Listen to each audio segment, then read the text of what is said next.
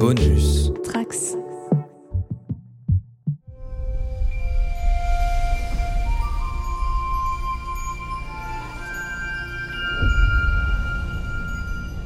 Ma... Mariner? Ancienne Mariner Ouh Ancienne Mariner Oh non, pas lui. ah, Bonjour Mariner, comment ça va sur le SS Cerritos Ça fait longtemps qu'on vous avait pas vu sur Deep Space 57. Ouais, ouais, bonjour, euh, commandeur, ça va bien, merci. Ça tombe bien, vous êtes pile là pendant notre grand rassemblement tamarien, un festival où personne ne comprend rien, mais c'est quand même... euh, Commandeur Guigui, Oui, oui, capitaine Freeman, je vous écoute. vous n'auriez pas vu ma fille l'enseigne Beckett Mariner par hasard?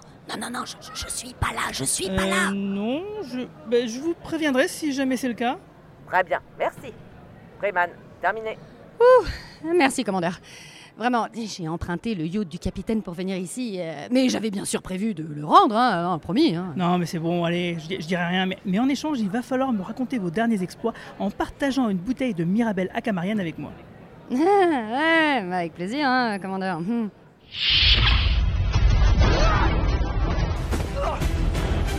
Number one to Enterprise, we might have a problem. Ah, uh, computer and program? Never mind. He's Starfleet and from the future. Let's get our friend home before it alters the timeline. Riker! What are you doing? Um, I feel like I'm trying to stop a toddler from knocking over the furniture.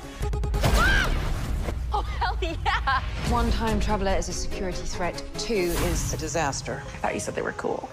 they are? This is serious.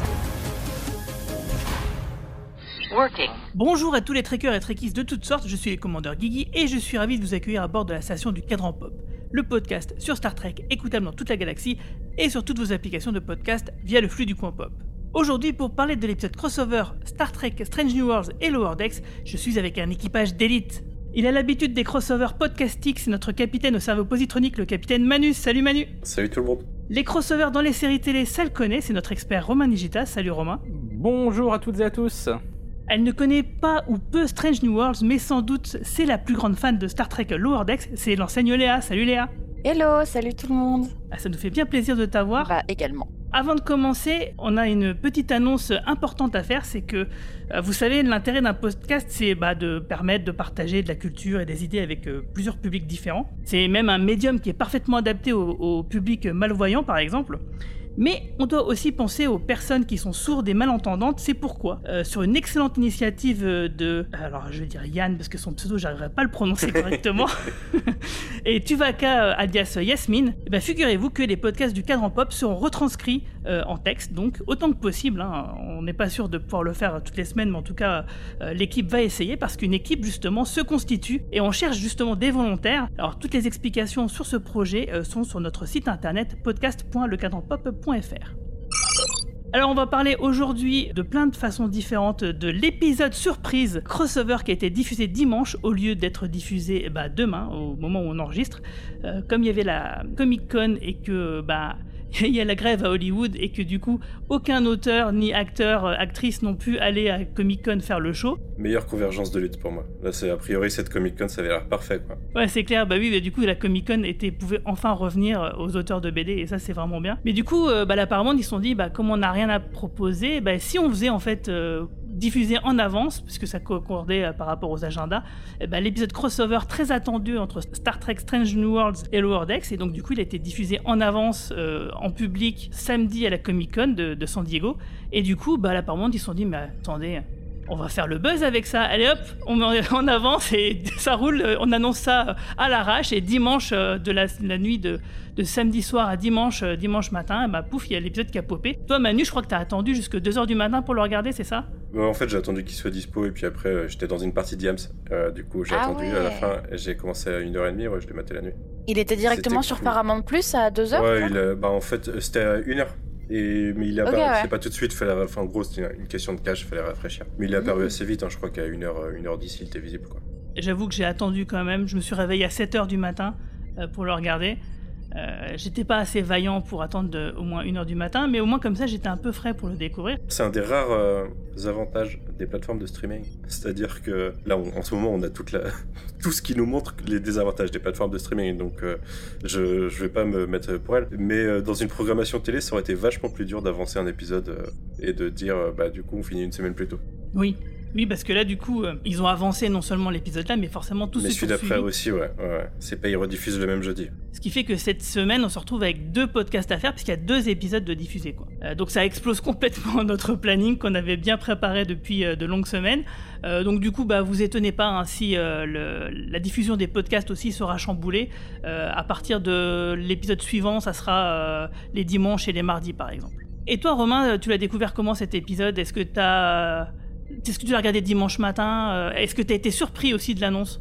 Ah, j'étais surpris quand j'ai euh, allumé le Discord euh, dimanche matin et que j'ai vu toutes vos discussions. Je fais Eh putain de merde Et donc, euh, ouais, bah du coup, je l'ai regardé dimanche matin. C'est le premier truc que j'ai regardé euh, ce matin-là et bah c'était bien. Ouais. Et du coup, t'as pas fait partie de l'histoire?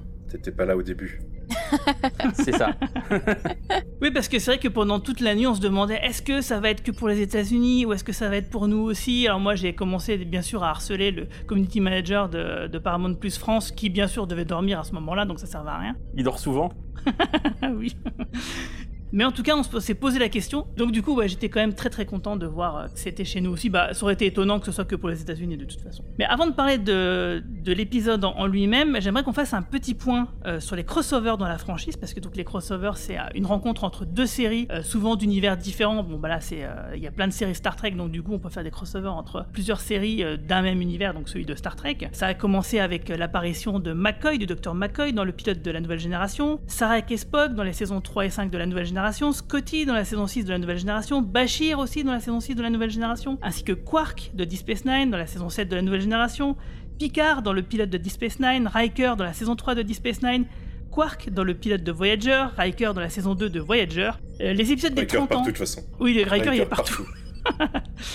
Euh, les épisodes euh, spéciaux des 30 ans de Deep Space Nine et Voyager qui sont vraiment des épisodes vraiment géniaux parce que dans Deep Space Nine donc on a l'équipage de Cisco qui voyage dans le temps à l'époque d'un épisode de Kirk euh, de la série classique et avec des effets spéciaux un peu à la Forrest Gump où ils étaient incrustés dans des, euh, des rushs d'un certain d'un fameux épisode et du coup ils, ils étaient incrustés c'était un, un peu une, une- un peu de la triche mais ça marchait super bien C'était trop bien. C'était trop bien, franchement. et dans Voyager, avec une espèce de, de rêve flashback, on se retrouvait avec Tuvok euh, sur l'Excelsior à l'époque de Star Trek 6, euh, donc euh, sous le commandement du capitaine Sulu. Donc c'était vraiment euh, deux épisodes pour les 30 ans de, Star Trek à l'époque qui étaient vraiment super, au milieu des années 90. Mais on a eu aussi euh, eu la conseillère Donna Troy et Barclay dans toute la saison 7 de Voyager. Euh, enfin, pas tous les épisodes, mais quand même pas mal. Il y a aussi Riker et Dana Troy dans le final d'Enterprise, qui est un final un peu polémique que moi j'adore. Je sais qu'il y a plein de gens qui sont, qui sont pas du tout d'accord avec moi. Et puis, bah, Seven et Tuvok, euh, quelque part dans la saison 3 de Picard, euh, tout comme Worf, qui, a rejoint Deep Space Nine à partir de la saison 4.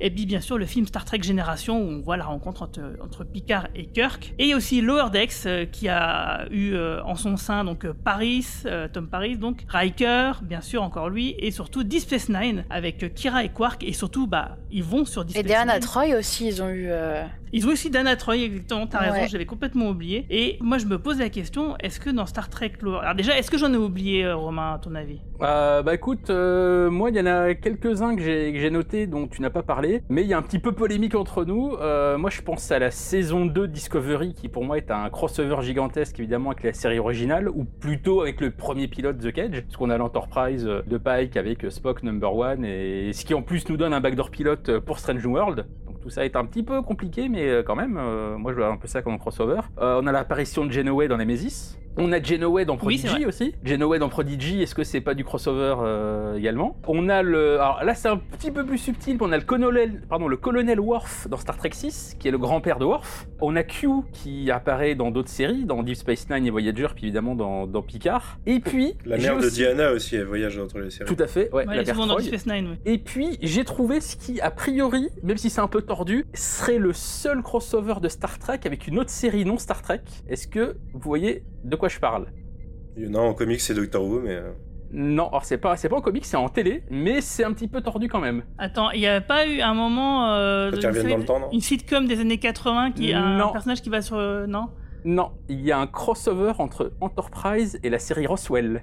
Ah ouais? Oh Parce qu'en fait, dans un épisode de la saison 3 de Roswell, l'un des, l'un des personnages de Roswell va passer un casting pour jouer dans l'Enterprise. Ah. Il passe le casting avec un, C'est et- drôle. Attends, mais il passe le casting avec un des vrais acteurs, avec l'acteur qui joue le Dr. Flox, sous la direction de Jonathan Frakes, parce qu'en fait, Frakes était l'un des principaux réalisateurs de Roswell. Et c'est aussi un producteur exécutif, euh, si je me Ouais. souviens. Alors, tout à fait. c'est pas un crossover du coup, parce que. C'est pour ça que j'ai dit que c'était tordu. Ah oui, C'est c'est pas, tordu. c'est pas dans l'univers, quoi. Ça référence, en fait. le- Mais avec quand Parce même les que vrais, c'est- les vrais c'est- acteurs, c'est ça qui est drôle. Ouais, mais. Mais sinon, dans ce cas, si tu Ça continues, si tu pars euh, là-dessus, euh, comme euh, t'as le prince de Bel Air, il a rencontré William Shatner, euh, c'est- c'est- on peut aussi le dire ça, tu vois. Au Big Ou Bang Theory. Big Bang Theory aussi, oui, ouais, encore plus. Euh, mais justement, euh, moi, sur la notion de crossover, je suis pas vraiment sûr que tout ce que je viens de citer, ce soit des vrais crossovers. Parce que pour moi, quand il y a un seul personnage qui pop, bah, c'est un personnage qui fait une apparition, c'est pas un vrai crossover. Bon, si c'est un crossover. Ouais, voilà, moi je suis assez d'accord, euh, plutôt non. vous euh. pensez que c'est des crossovers? Non, pour moi, les crossovers, c'est plutôt quand. euh, je suis d'a- d'accord avec Guigui, c'est plutôt genre quand il y a le cast en entier, ou vraiment ça va rassembler les univers, mais d'un coup, on se rend compte qu'ils sont Exactement. tous ensemble et pas juste euh, il y a une personne d'un équipage qui va arriver euh, dans l'autre équipage. Enfin, je sais pas comment dire, mais non, euh, pour moi, c'est quand il y a une vraie fusion des deux.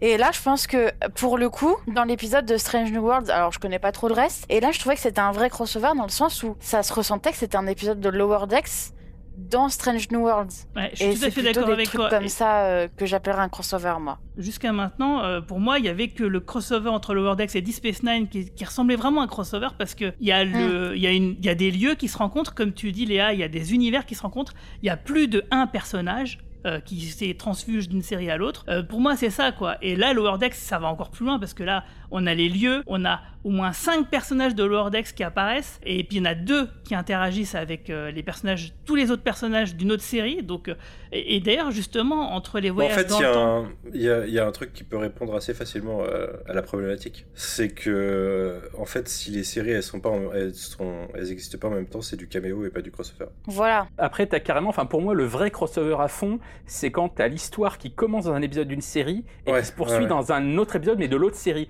comme ce qu'ils font avec les Law and Order et les trucs comme ça, ouais. C'est pour ça que ça nécessite que les deux soient en même temps. Mais du coup, là, on n'est pas encore, je pense, sur le 100%. Toi, ça aurait commencé dans un épisode Non. de Lower Decks en tant que tel, et ça serait poursuivi dans un épisode de, euh, de Strange World en tant que tel. Cependant, ça, commence avec le style de Lower Decks, ça finit avec Ouais, le style de c'est vrai. Lower Decks. Et du C'est coup, vrai. Ouais. euh, Mais tu vois, par exemple, ce qu'ils ont fait entre, entre Joséphine Ange Gardien et Camping Paradis, ils ont vraiment fait deux épisodes. Non, mais je pensais sinon, je pensais euh, à un bon exemple parce que du coup, il y avait un problème légal. C'est euh, Buffy Angel. À un moment, ils Ouais. ont séparé de chaîne. C'est pas Complètement, si ouais. c'était euh, CW versus Fox ou UPN, je sais plus. UPN. Et, euh, et du coup, on avait des crossovers quand même. Mais il y avait des personnages limités parce que contractuellement, c'était compliqué. Mais on avait euh, des intrigues qui se croisaient avec Willow qui venait, euh, qui venait chez Angel. Et, et Ouais, ça avait l'air super compliqué, d'ailleurs. Ce crossover-là.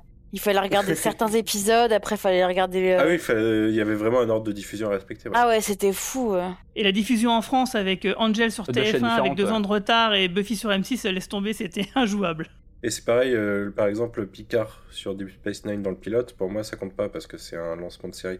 C'est comme les experts, à chaque fois, c'est sinon si tu le considères que les experts, euh, chaque pilote de série a un crossover, alors que euh, non, c'est juste que. Ils ont fait des crossovers par la suite, ils ont fait ce qu'ils appelaient la Ils ont trilogie. fait des crossovers avec- par la ouais, suite, mais quand, quand c'est Mais sur les le backdoor pilote, pilotes, ouais, non, c'est quoi. Ouais. Du coup, on est d'accord pour dire que finalement, des, crosso- des vrais Il n'y en a pas tant crossovers, que ça. bah il y en a pas vraiment beaucoup, ouais. euh, et et peut-être que celui de, dont on va parler cette semaine, c'est l'épisode le plus crossover qu'on ait jamais eu en réalité. À part peut-être le film Génération. Et Disco, c'est Dans le le. film Génération, pff, film Génération, il y a tellement peu. euh, enfin, le croisement est tellement faible que je sais pas, c'est compliqué. Mais là, au moins, on a Boimler et Mariner qui sont sur l'Enterprise de Pike et Spock, et ça, ça fait quand même un, un petit quelque chose, quoi. Oui, oui, oui. Bon, en tout cas, on va se faire une petite pause déjà. Euh, en fait, vous le savez, j'ai interviewé Olivia Lucioni, euh, qui est la version, euh, la voix française de Mariner, et du coup, elle va répondre à quelques-unes de mes questions.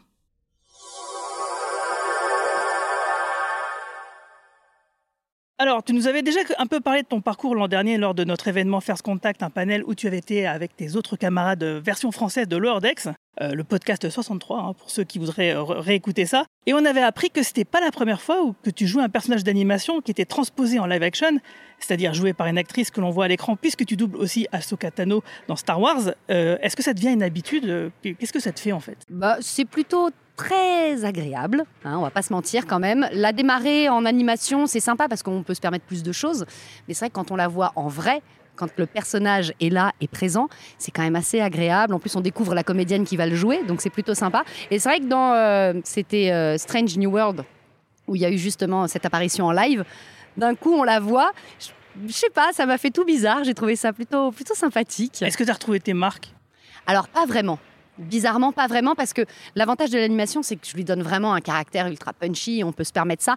Et en live, je la trouve plus calme que dans l'anime. Donc d'un coup, j'ai- commencé à mettre toute la pêche et j'ai fait ah bah non, on va se calmer un petit peu en fait parce qu'elle est un petit peu plus soft. Bon, peut-être parce qu'il y a aussi des hauts gradés face à elle, elle sait pas trop où elle est, donc c'est peut-être pour ça qu'elle s'est calmée. C'est vrai qu'on avait eu le- le- l'effet inverse avec des personnages, enfin des acteurs qui avaient joué leurs personnages dans des séries live action dans les années 90, qui jouaient la version euh, animée, donc en VO aussi. On, on les reconnaissait, on reconnaissait pas vraiment leur voix, donc on pense quand même qu'il y a peut-être une façon différente de, de le jouer. Oh, c'est pas forcément une façon différente, c'est qu'on est tributaire de l'image de toute façon en doublage. Donc bah, on s'appuie sur l'image et on ne fait que essayer de retranscrire un petit peu ce qu'on voit. Alors du coup, euh, quelles sont les différences selon toi entre les deux styles de, de jeux d'animation et de live action Euh, Surtout que dans Star Wars, donc il y avait une actrice pour la partie animation qui était Ashley euh, Eckstein et une autre pour le live action qui est Rosario Dawson.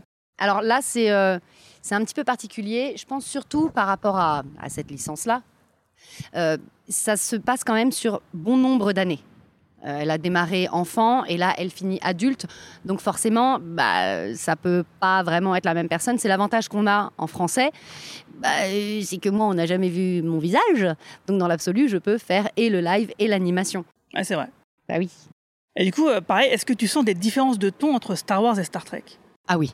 Ah, c'est vraiment deux univers, pour moi, complètement différents et complètement opposés. Même si l'essence même reste plus ou moins similaire, euh, ça reste un petit peu euh, le bien et le mal, même si c'est ça dans tout, on est bien d'accord.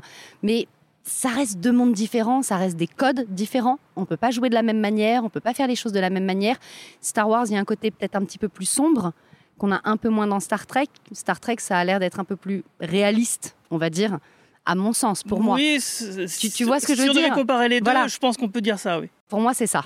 Comment s'est passée la transition entre la direction de l'excellent Thierry Vermouth, qui est le directeur artistique de la série Lower Decks, et le non moins excellent Mark Sess, qui dirige la série Strange New Worlds? Là aussi, est-ce qu'il y avait des différences de ton entre Lower Decks et Strange New Worlds? Alors oui, et alors pour le coup, ça va même être encore plus particulier euh, parce que exceptionnellement, euh, par rapport à Strange New World, euh, les moments d'enregistrement, je n'étais pas libre. Donc c'était pas Marc Saez qui est Ah, me diriger, mais c'était Véronique Picciotto. D'accord. Sa non moins talentueuse épouse. Donc Véronique Picciotto, l'épouse fantastique de Marc Saez, c'est elle qui m'a dirigée. Et c'est vrai que c'est des façons différentes de faire. L'animation, euh, on, se- permet un peu plus de choses. Donc euh, même si Thierry est ultra précis, ultra pointilleux, et c'est ça qui est agréable justement, d'avoir malgré tout une forme de rigueur dans l'animation. On se dit souvent que l'animation en doublage, on fait un peu n'importe quoi, un peu ce qu'on veut. Pas du tout justement. C'est euh, la comédie, c'est ce qu'il y a de plus dur à faire au final. Donc si c'est pas réglé comme du papier à musique, ça passe pas. Les vannes, elles passent à la trappe, on passe à côté de quelque chose. Donc il faut vraiment être très pointilleux. L'avantage du live, c'est que comme on a l'image, on n'a pas le choix, on est obligé de respecter ce qui se passe à l'image. Véronique, elle a quand même respecté la série en elle-même parce que ça reste Strange New World, c'est pas la série Lower Deck.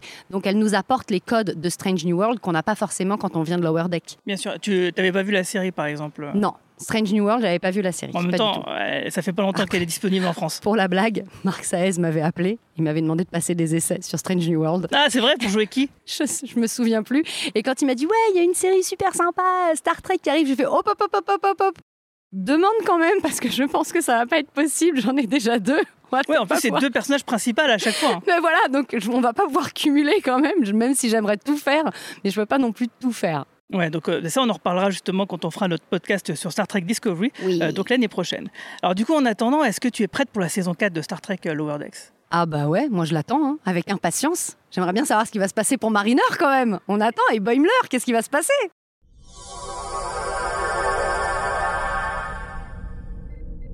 Alors voilà, on est de retour et justement, c'est le moment de vous demander, sans spoiler, qu'est-ce que vous avez pensé de cet épisode 7 Il était trop bien. Alors, je connais pas euh, Strange New Worlds, mais je pense que j'accrocherai pas trop à la série parce que j'ai vu les euh, précédemment. Et euh, ça a l'air un peu chiant, je trouve. Enfin, dans le sens où ça, on dirait vraiment. Le côté soap.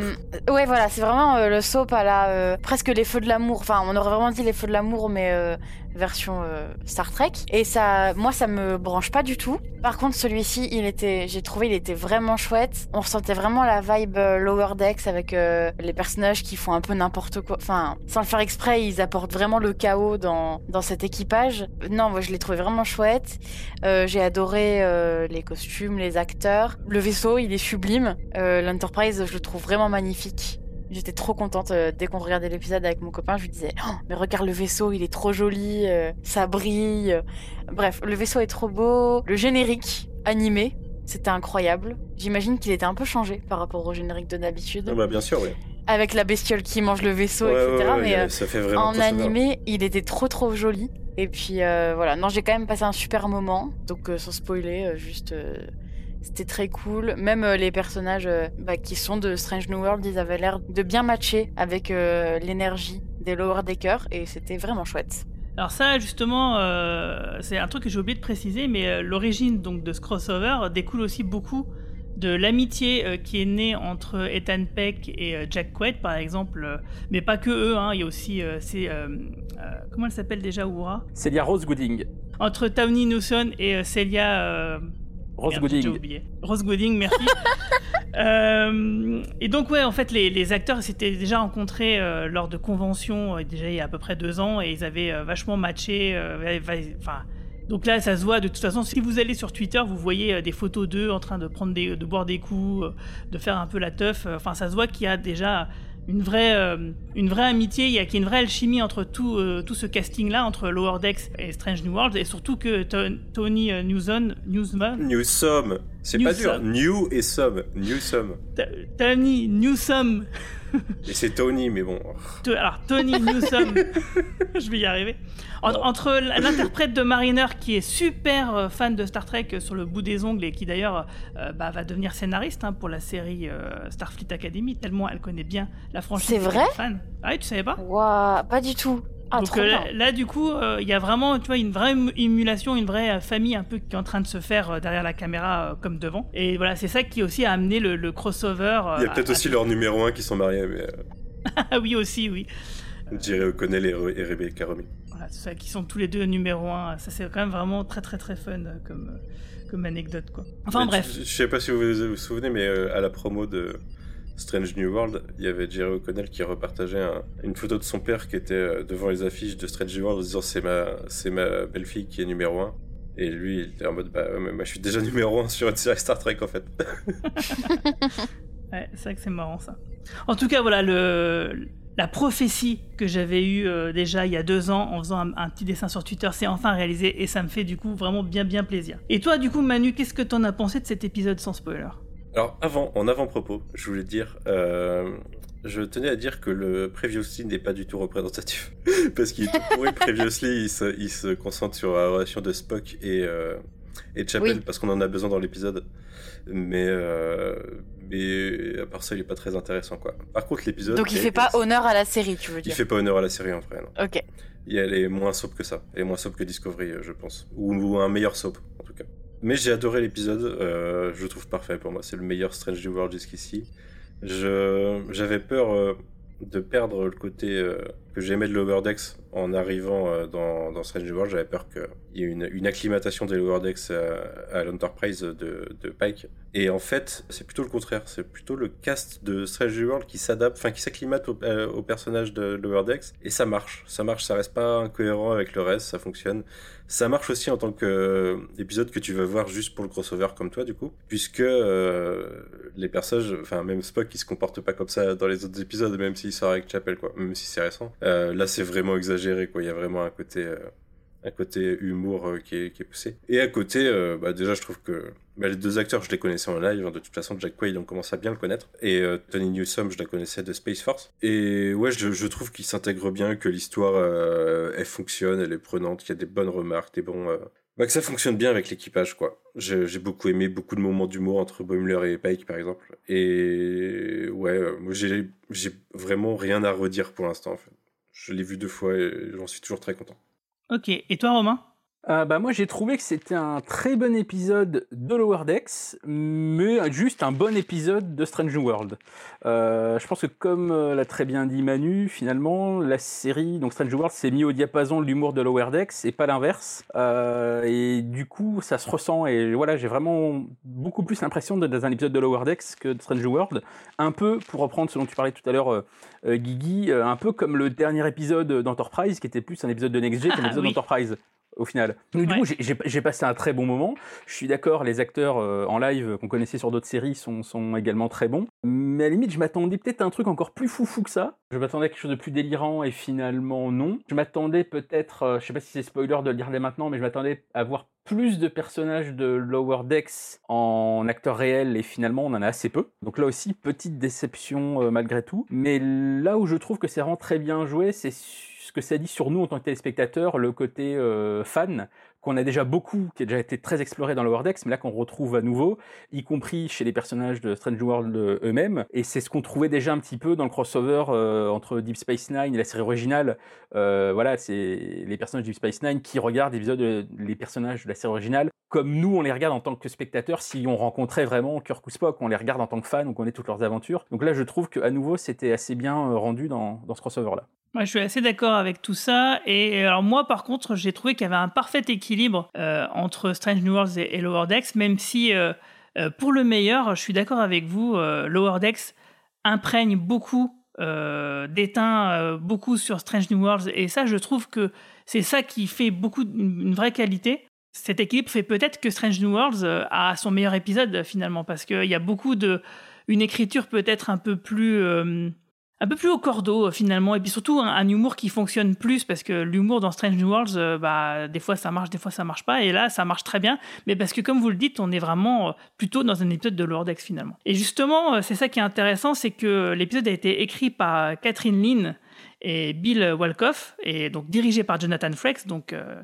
le numéro un euh, Riker en, personne. Et Catherine Lynn, eh ben, figurez-vous que bah, elle a travaillé aussi euh, déjà sur le Hordex. Donc avant de rentrer dans la zone spoiler, on va s'attarder un petit peu sur cette scénariste, qui est une comédienne et, donc qui est la scénariste justement qui a été nominée pour le prix Hugo pour son travail sur l'épisode de Lower Decks, l'avant-dernier de la saison 2, si vous vous souvenez, celui qui est vraiment génial, où on voit les Lower Decks Klingons, les Lower Decks euh, Vulcains, etc. Et euh, où le personnage justement la géniale Vulcaine Téline qu'on voit dans cet épisode, et qui devient justement un personnage récurrent en saison 4, hein, c'est la saison qui arrive. D'ailleurs, bah, ce personnage-là de Téline, elle, elle a été nommée ainsi en son honneur, donc en fait, elle s'est rendue euh, elle-même un, hommage, parce qu'en fait, c'était un de ses cosplays euh, lors de conventions pendant de plusieurs années. Alors d'abord en tant que Kaline, euh, une hybride Klingon Vulcaine, et plus tard en tant que Vulcaine, donc Téline. Et donc, euh, Catherine Lynn donc, a été embauchée à la base comme consultante sur Star Trek euh, Lower Decks, puis reprise par euh, Mike McMahon euh, en tant que scénariste, et puis même pour euh, superviser la saison 2 de Lower Decks. Et euh, actuellement, bah, elle produit aussi la saison 2 de Strange New Worlds. Et donc, elle a écrit, par contre, euh, elle a coécrit le catastrophique épisode 5 euh, Charade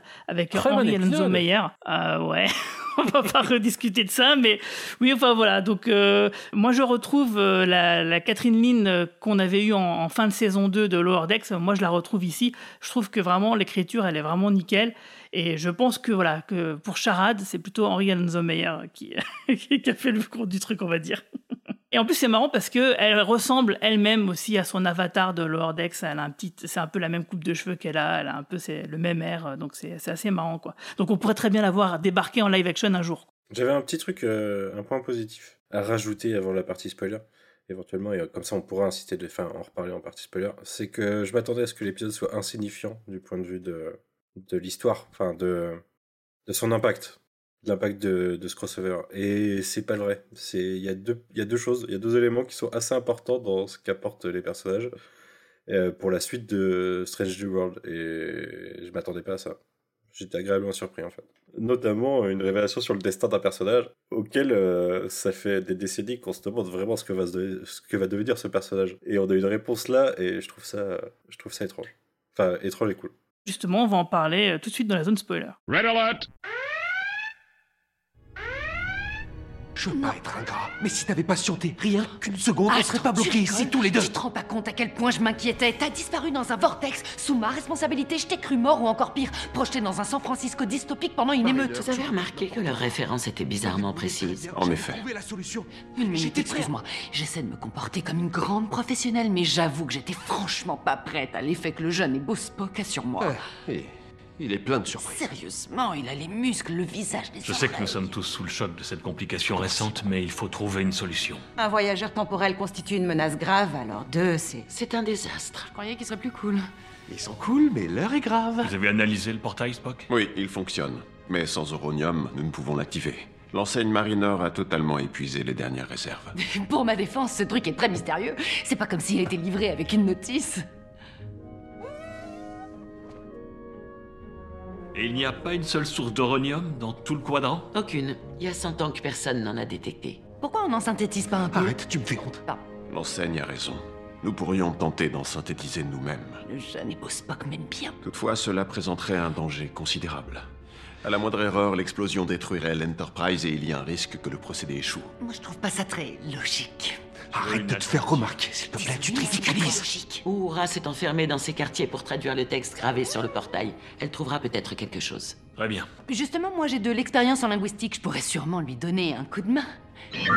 Warning. Alors cet épisode 7, euh, Those Old Scientifics, euh, ces vieux scientifiques. Alors moi je comprends pas trop euh, la traduction de la VF parce que j'ai l'impression que la traduction des titres VF n'est pas faite par les mêmes équipes des gens qui traduisent l'épisode en lui-même parce que dans l'épisode euh, lui-même Boimler traduit donc euh, par ses traits originaux scientifiques pour garder le sigle TOS. Du coup on comprend pas pourquoi l'épisode ne s'appelle pas en français Traits originaux scientifiques par exemple. Enfin bref c'est un détail, mais euh, passons. On a un peu l'habitude, j'ai envie de dire. On commence l'épisode au 24e siècle sur le Cerritos, euh, où il y a la mission d'un portail à aller scanner. Rutherford relève des traces d'Honorion et prend, prenant une photo, bah, le portail va s'ouvrir et Boimler est projeté 120 ans dans le passé et va se retrouver face aux très réalistes Spock et Una.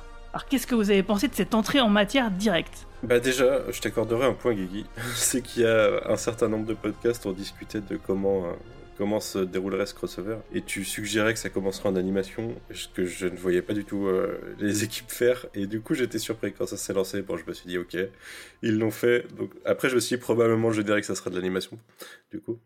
Mais euh, j'ai trouvé ça cool qu'on parte vraiment de ce qu'on connaît de Lower et que progressivement, ça, ils arrivent, enfin du coup il y en a que deux, mais on arrive euh, dans, les, dans le Strange New World. Et moi j'ai trouvé que, bah, ce que je disais tout à l'heure, j'avais peur qu'on atténue le côté Lower Decks et je trouve que là les interactions elles marchent. C'est peut-être un petit peu plus euh, mécanique, mais euh, les interactions des persos ça fonctionne, euh, la scène est bien, ça nous place un petit truc, enfin deux petits trucs qu'on sait qu'on va utiliser plus tard dans l'épisode, ça marche quoi. Ouais, j'ai beaucoup aimé que ça commence sur de l'animation. Je savais pas du tout à quoi m'attendre du coup quand j'arriverai dans l'épisode. Et j'étais contente d'arriver sur une base que je connaissais. En plus, bah là, ça fait, ça va faire un an qu'on attend euh, la saison 4, donc j'étais super contente de revoir euh, mes personnages. Je regardais en français, donc j'avais les voix euh, d'habitude pour moi. Et du coup, c'était vraiment cette entrée à la matière où il y a Mariner qui, qui dit non, mais c'est qu'un portail de merde, c'est bon, tu verras, il se passera rien. Et puis, ça, ça vient tout en douceur, c'est ah, mais imagine, euh, là, je rencontre Spock, et puis bah, il passe son portail, il rencontre Spock. Et je trouve ça euh, une entrée à, la fois rigolote, et puis euh, quand même émouvante dès le début, c'est que on. Parce qu'on sait, comme Boimler, il, apprécie. bah, ces vieux scientifiques et que voilà d'un coup ils se retrouvent devant eux et c'est hyper émouvant je trouve même si c'est sur le ton de l'humour de, toute façon moi j'ai lâché ma larme à la fin donc mais donc j'ai trouvé dès le début ça, ça rentrait super bien dans le dans le mood puis ça fait comprendre aux gens qui connaissent pas Lower Decks et qui regardent juste Strange New Worlds que peut-être pourquoi il ressemble à des trucs si bizarres, par exemple Boimler avec ses cheveux bleus, pourquoi il ressemble comme ça, c'est qu'en fait, il est comme ça dans son monde à lui, quoi. Et euh, voilà, non, je trouvais que l'entrée en la matière était très cool, en tout cas. Euh, ouais, moi je trouvais ça cool de commencer en animation. Je me suis quand même dit que c'était culotté parce que pour les gens qui regardent pas Lower Decks, qui suivent que Strange World et que les, les séries live, ça doit faire bizarre de tomber directement là-dessus. Euh, ouais, je connais des, des, fans de longue date de Star Trek qui, qui suivent toutes les séries mais qui aiment pas du tout Lower Decks et qui ont, qui ont laissé tomber. Donc ça a quand même dû leur faire bizarre. Non, moi là où ça m'a rassuré dès cette première scène, c'est que c'était une scène en animation, certes, avec le style habituel, évidemment, produit par équipe habituelle, mais surtout écrit comme du Lower Decks habituel. En fait, j'avais presque peur, en tombant sur une scène d'animation, que ça soit une scène d'animation, mais écrite par des gens qui viennent que du live et que de Strange World, et qu'on se retrouve avec des dialogues euh, euh, classique sur l'animation de Lower Decks. J'avais vraiment, pendant une demi-seconde, j'ai eu peur de ça en voyant cette intro, et finalement j'étais euh, tout de suite rassuré. On est clairement face à une scène euh, classique de Lower Decks avec le rythme habituel, l'humour habituel. Et là, du coup, bah, j'ai une deuxième peur. Je me suis dit, merde, comment est-ce qu'ils vont traiter la suite? Est-ce qu'on va avoir un épisode entièrement en animation A priori, on savait que non, parce qu'on avait vu quelques, quelques photos. Mais c'est vrai que cette première scène, en la découvrant, en essayant de me dire comment euh, les d'autres téléspectateurs vont l'apercevoir, j'étais à la fois rassuré et à la fois, je dirais pas paniqué, mais euh, euh, plein, plein de questions. Euh, alors j'étais rassuré par la suite, mais avec le recul, voilà, une fois que j'ai une fois que j'ai passé tous les questionnements dont je me parlais, je trouve que c'est que cette intro est en effet très bien jouée et et puis surtout, je trouve que comme, comme l'a dit Léa, ça présente très bien, en quelques secondes, en quelques répliques, l'univers, le ton et l'humour de, de ces personnages. Je pense que si t'as jamais vu Lower Decks, tu vois cette scène-là, t'as tout compris. Et ça, c'est c'est exactement ce qu'il fallait. Mais d'ailleurs, du coup, tes amis qui ont jamais regardé euh, ou qui ont laissé tomber Lower Decks, ils étaient contents quand même de l'épisode? Bah, ce ne sont plus des amis, Ah, très bien. donc je ne sais pas. Je comprends.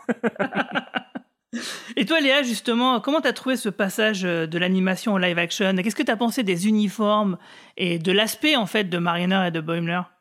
Alors, on en a euh, discuté euh, un peu sur le Discord.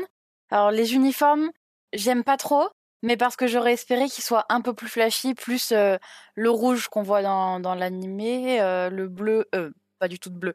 Non, enfin, leurs habits rouges euh, qui sont beaucoup plus rouges. C'était surtout ça, j'aurais aimé qu'ils soient un peu plus flashy. Donc, ça, j'étais un peu déçue.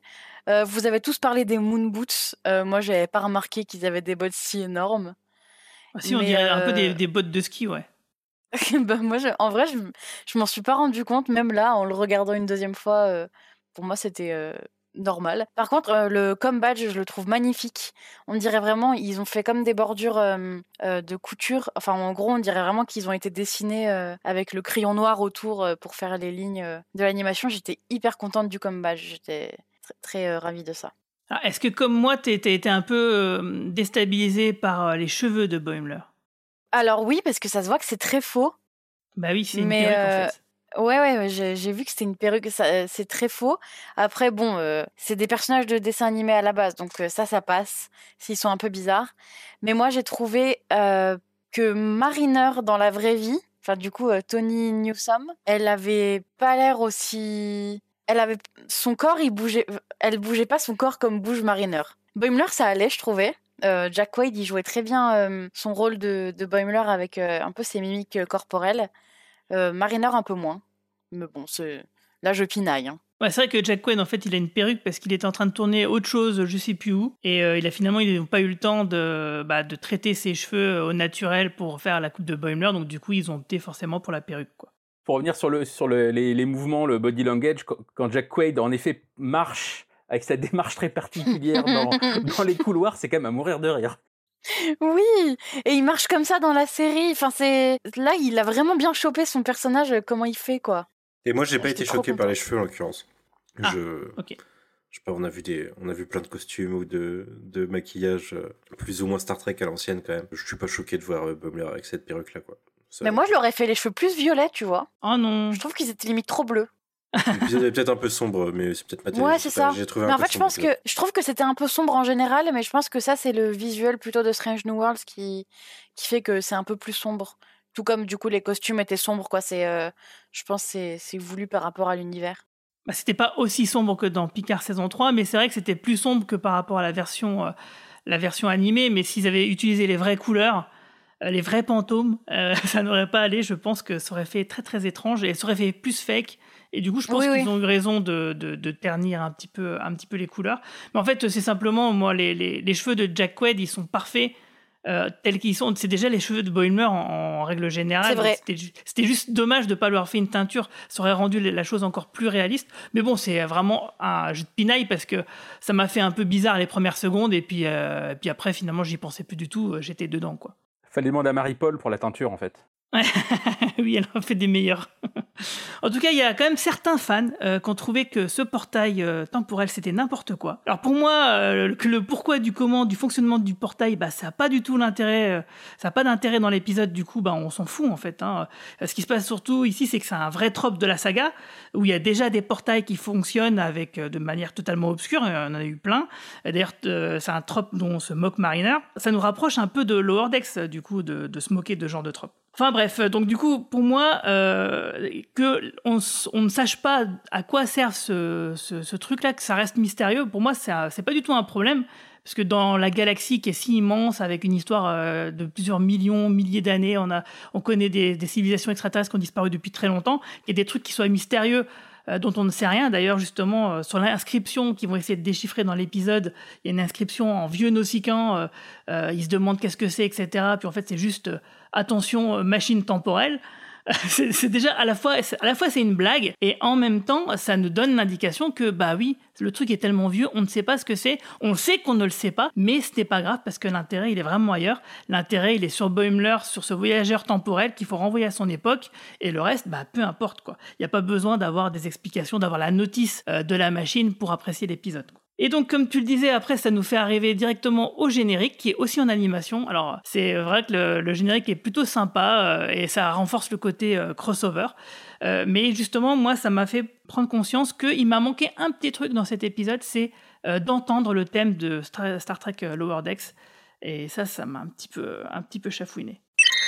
Boimler se réveille et rencontre vraiment, enfin, l'équipage de l'Enterprise, qui sait qu'il vient du futur, ce qui est du coup un soulagement pour Boimler, euh, qui, qui s'exclame quand euh, Picard lui, euh, Picard, quand Pike lui fait une blague à un capitaine marrant, c'est possible ça? Euh, aussi la blague des cinq chiffres pour la date, pour la stardate, enfin plein de Il essaye détails. de C'est super désactiver la simulation au début aussi. Oui, voilà. oui, c'est drôle. Non, en fait, euh, oui, c'est c'est trop chouette. euh. Au départ, il comprend. En fait, il comprend qui c'est, puisque euh, lui, il les connaît par cœur ces gens-là. Euh, bah, je pense que d'ailleurs, il a déjà fait des simulations dans le holodeck avec eux. Ah euh. oui. Donc, je pense qu'il les connaît par cœur. Et les voir en vrai, d'un coup, il se dit mais qu'est-ce que je fais là? C'est pas possible. euh, Ces gens que je connais sans que eux ils me connaissent, pourquoi je suis là? Il faut pas que je dise que je sois du futur parce que ça va tout casser. Et en fait, en plus, bah, tout l'épisode, il va le passer à essayer de ne rien dévoiler sur le futur et il le fait quand même parce qu'il arrête pas de faire des bourdes. Et c'est très drôle et puis euh, très, euh, c'est vraiment très chouette. Toute cette partie où il interagit avec le cast, c'est que le cast, avec le l'équipage et l'équipage lui dit mais je comprends pas, il arrête pas de nous regarder bizarrement.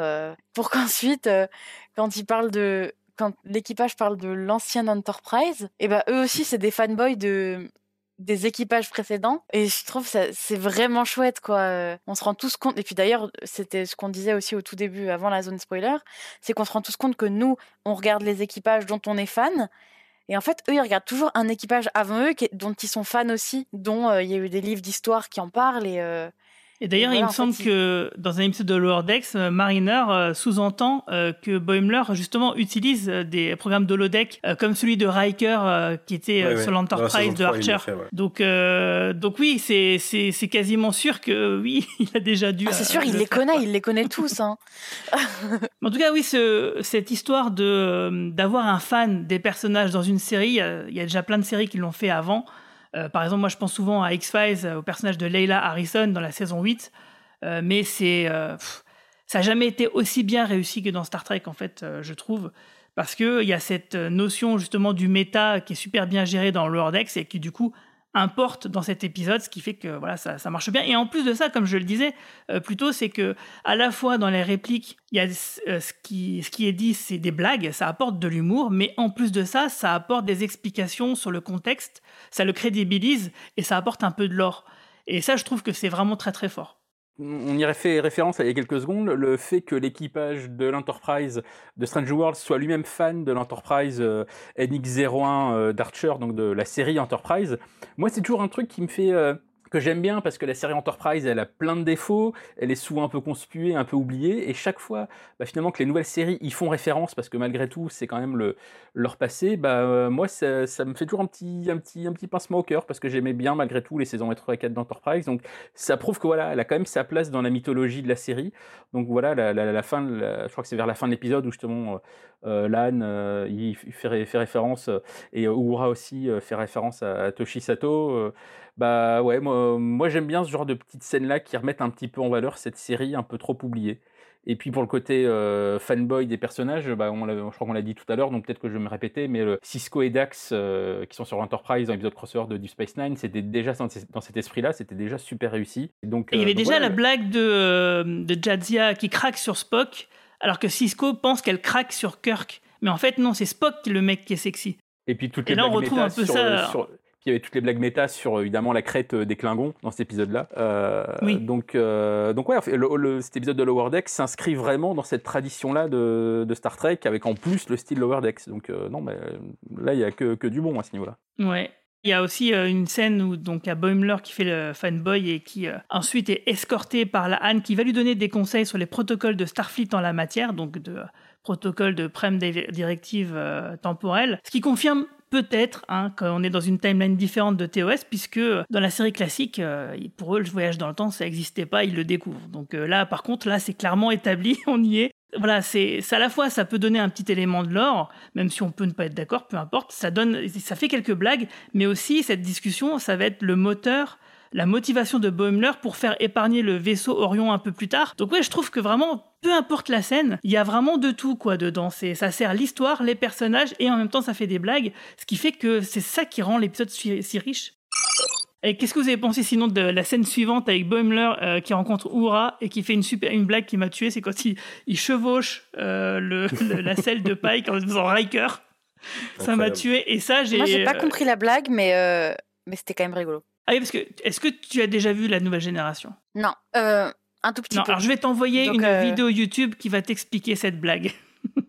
avec un montage des meilleurs moments. En fait, c'est le personnage de Riker qui s'assoit Ouais. absolument n'importe comment et qui est euh, joué par Jonathan Frakes qui réalise l'épisode. Et d'ailleurs, Ça, je vois qui c'est, Riker, par contre. et, et d'ailleurs, justement, ça a été improvisé. Et donc, visiblement, ça, a fait un peu rire le réalisateur de, de l'épisode parce que, oui, forcément, ils, ils, pas arrêté d'improviser des blagues. Et, euh, et les acteurs étaient surpris que finalement, il y a peu de choses qui aient été coupées, en vrai, ils en ont gardé plein. Et que même Jonathan Frakes, visiblement, euh, pas du tout gêné de les voir improviser, euh, bien au contraire, quoi. Et c'est ça peut-être qui fait qu'aussi, voilà, il y a cette alchimie dans cet épisode qui fait que ça fonctionne aussi bien entre, euh, entre tout le casting, quoi. En tout cas, cette scène me fait mourir de rire.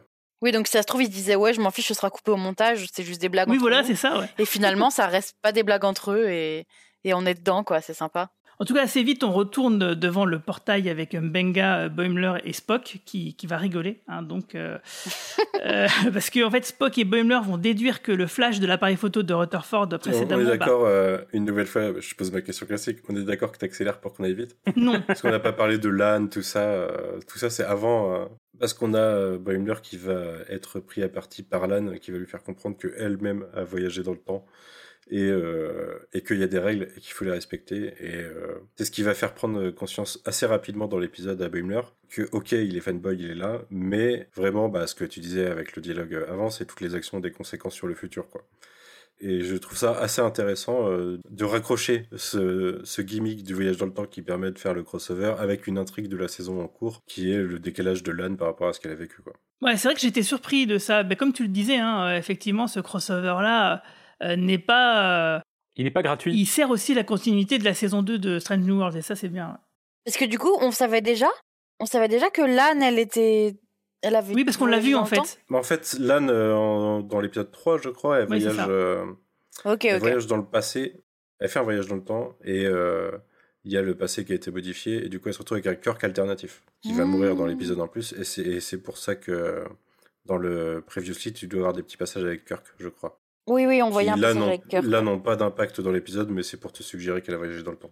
Ok, ça Ouais, et qu'elle y pense encore, quoi, et que c'est vraiment un- une intrigue sur le long cours euh, qu'on est en train de nous servir. Mais euh, vraiment, euh, euh, j'ai senti plusieurs fois, par contre, dans l'épisode, que ils avaient beaucoup de matière et qu'un double épisode ça aurait été pas mal, ou au moins au moins 20 minutes de plus.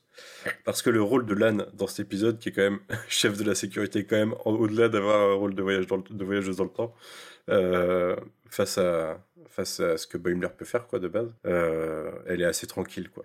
Entre ça et puis des petites coupes un peu bizarres plus loin dans l'épisode, qui, vont, qui sont un peu rapides, je trouve qu'il y avait peut-être 20 minutes à faire en plus. Ouais, c'est possible. Dans la scène un peu après, il y a Spock et Boimler qui déduisent que le flash de l'appareil photo de Rutherford est l'accident qui a sûrement tout déclenché.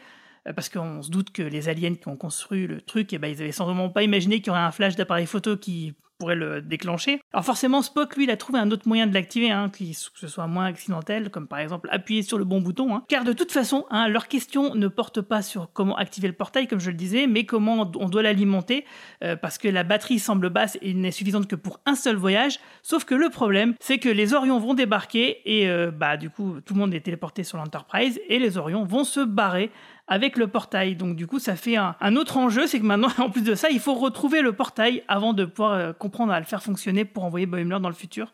C'est pas quand ils sont sur la planète que le portail est téléporté. Ils sont oui, c'est après. ils, ils, se retrouvent sur la passerelle de l'Enterprise et après il est, il est téléporté. Ouais, ouais. Parce que les Orions ils leur font à l'envers, euh, bien sûr. Euh. Et c'est plutôt pas mal. Et donc du coup, bah, Boimler, il est en attendant de retrouver les Orions, bah, il est coincé sur l'Enterprise. Et il se promène et du coup il est pris à partie avec Ortegas et Chapelle euh, dans le bar. Je sais même pas comment il s'appelle le bar de l'Enterprise euh, à ce moment-là. C'est une, scène plutôt plutôt marrante quoi. On va dire Elle était vraiment chouette cette scène. On aurait vraiment dit euh, bah, une scène dans Lower Decks quand il y a bah, l'équipe d'habitude quoi qui se met au bar et puis enfin qui se mettent dans leur boost leur à leur table avec leurs leur chaises et tout, et qui se mettent à discuter euh, de tout et de rien. Euh. Parce que là, il y a Ortega qui se met à discuter. Euh, ah, tu viens la soirée, soirée film vendredi?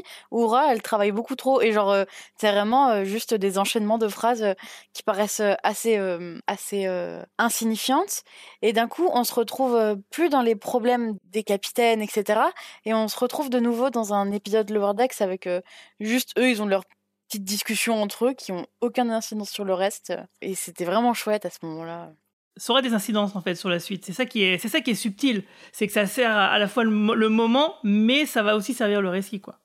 Oui, c'est ça, mais, euh, mais ça sert le récit de manière euh, bah, euh, subtile et sur le coup, on se dit vraiment juste, ils sont en discussion entre quatre personnes, quoi de manière tranquille. Et en fait, après, oui, ça va servir. Ce qui se passe souvent d'ailleurs dans les épisodes de Lower Decks.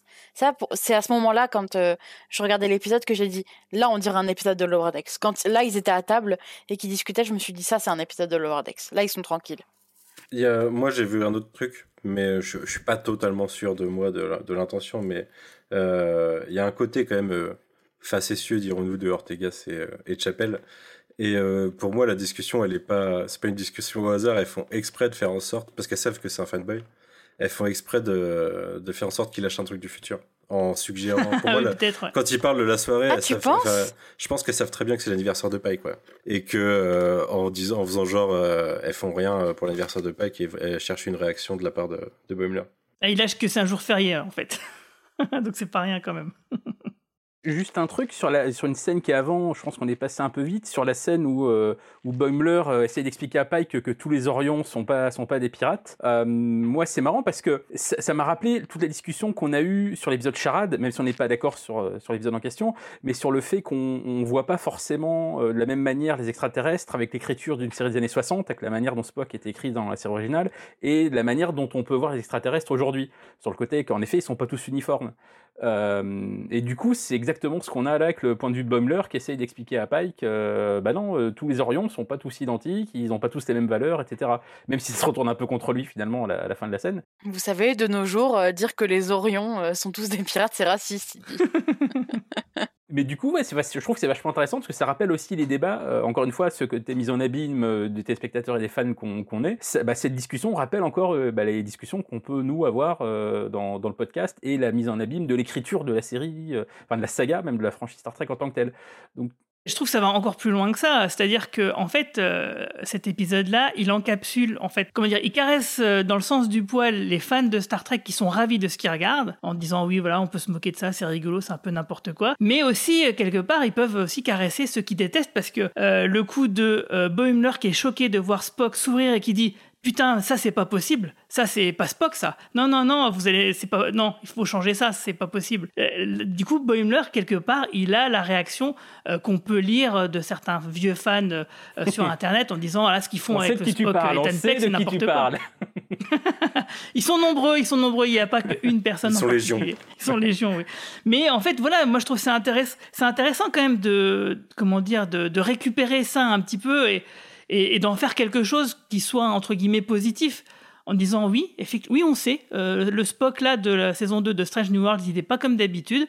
C'est normal, euh, vous inquiétez pas, c'est normal.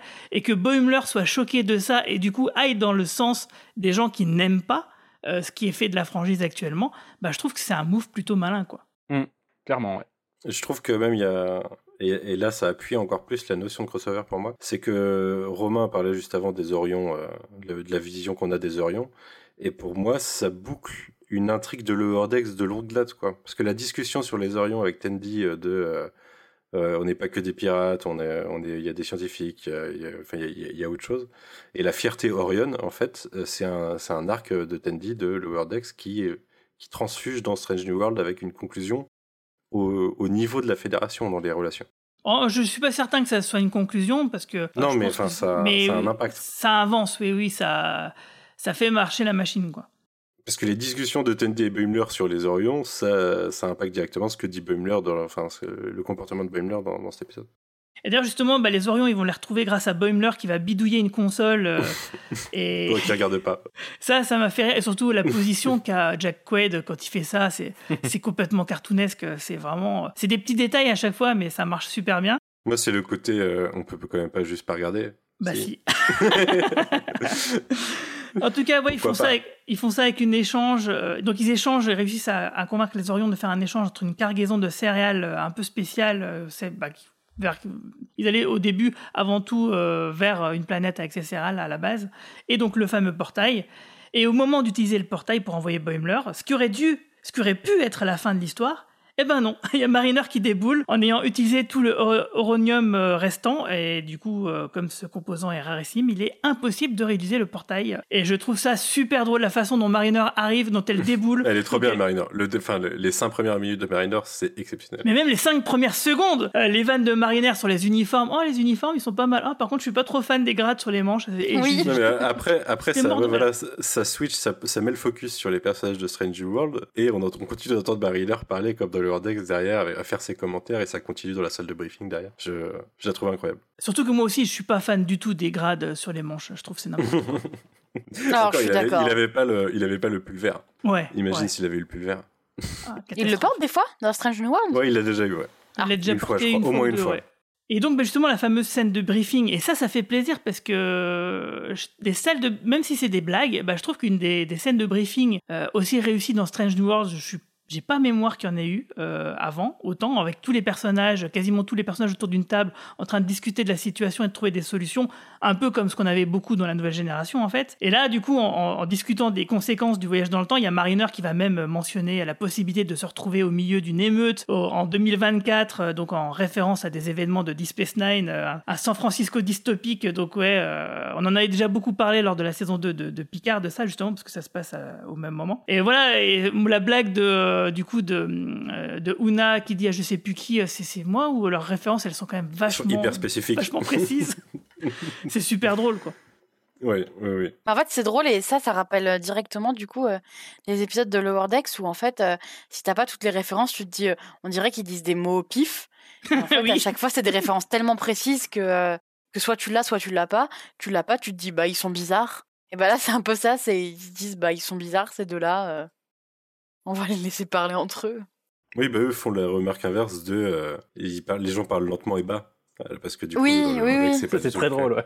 Et du coup, t'as la remarque sur le style, le style même de la série, la forme. Juste complètement en dehors de la série, mais j'ai trouvé ça très drôle aussi. J'ai vu des tweets à ce sujet que en fait, euh, quand euh, bah, du coup Tony Newsom et, et, euh, Jack Quaid étaient sur le vaisseau, en fait, ils ont pas arrêté de casser plein de trucs, de casser des boutons, etc. sur le set. Et je trouve ça vraiment très lower deckien de leur part de de casser De un toucher à ouais, de toucher à tout et de casser tout euh, juste parce qu'ils veulent tout tester. Parce que l'interprète de Mariner, euh, comme elle est méga fan de Star Trek, mais vraiment, euh, pour elle, euh, c'était pas un décor, c'était vraiment l'Enterprise. Et visiblement, elle, ça, elle, se- elle se mettait, à- elle posait ses fesses euh, quelque part. Et, mais en fait, non, c'est un décor, c'est en carton le truc, ça peut pas sou- soutenir ton poids.